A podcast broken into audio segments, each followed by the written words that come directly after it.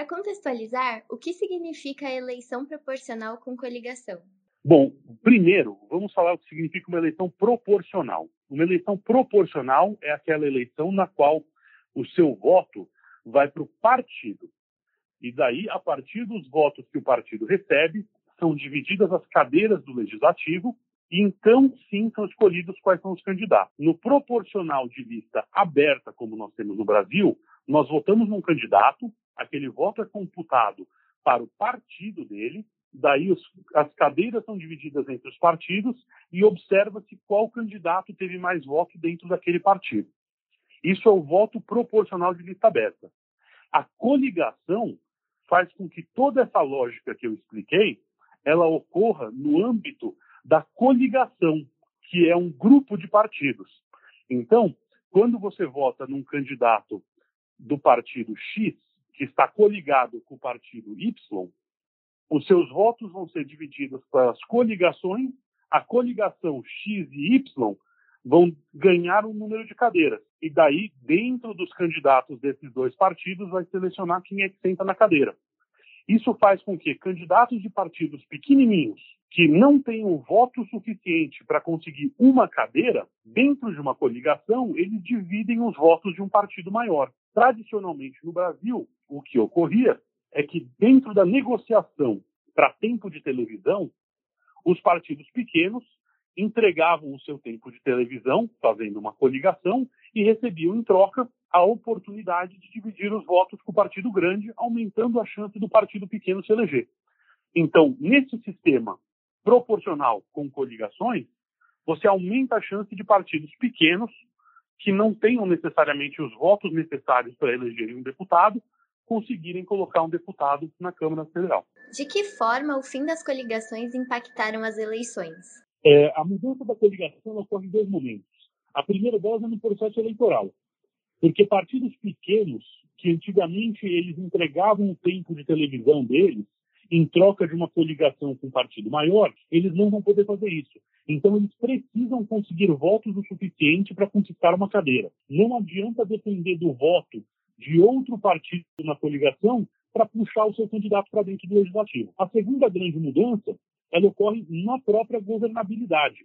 Uma vez que terminaram as eleições, como é mais difícil para os partidos pequenininhos se elegerem, se eles não conseguirem fazer o número de votos o suficiente para uma cadeira, você acaba tendo menos partidos dentro da Câmara, da Câmara do Legislativo. Isso faz com que qualquer negociação de projeto de lei seja mais fácil porque são menos pessoas negociando. Por que a volta das coligações está sendo rediscutida? E quais os impactos para a democracia se as coligações voltarem? Eu acho que a primeira coisa que nós podemos falar com relação a isso, a primeira resposta seria por que está sendo discutido? Porque deu certo. É, no final das contas, observou-se um impacto muito grande nas eleições de 2020 com relação às eleições de 2016 é, para vereadores. Lembrando que 2020 foram as primeiras eleições na qual o fim das coligações ocorreu.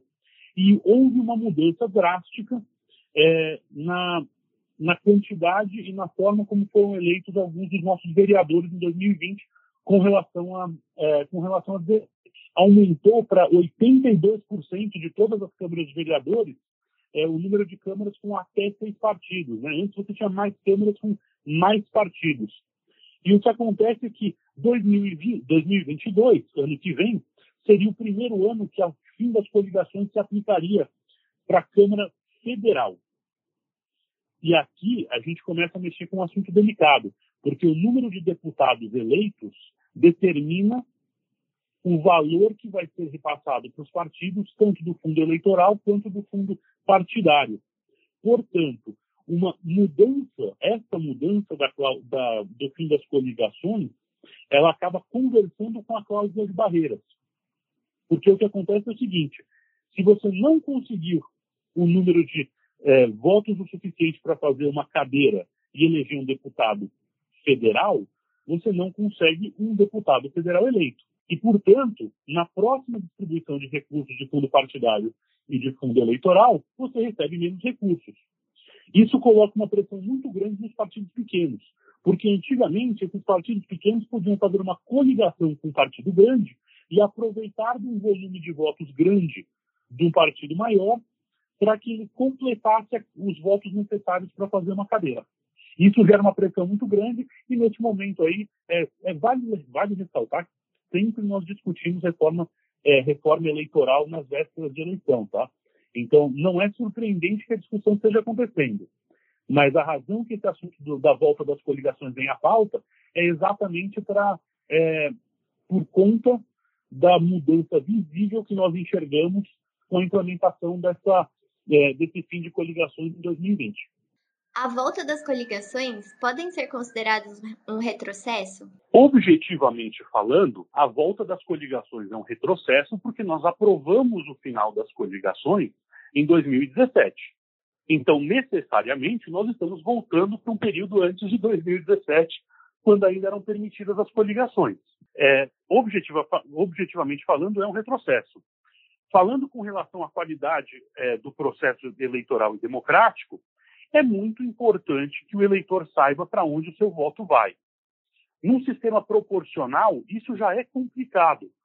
Num proporcional de lista aberta como o nosso, aonde você vota no candidato, mas o seu voto vai para o partido, isso já gera uma confusão, porque de vez em quando você vota no candidato é, A de um partido e o seu voto saindo do candidato B desse partido. Isso já gera uma confusão.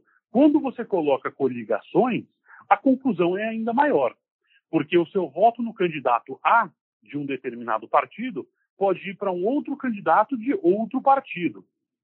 É, adicionando uma complexidade, uma confusão maior ainda, eu desafio qualquer um dos nossos ouvintes aqui a nos dizerem quais foram as coligações que estavam presentes na campanha de 2016 ou na campanha de 2014.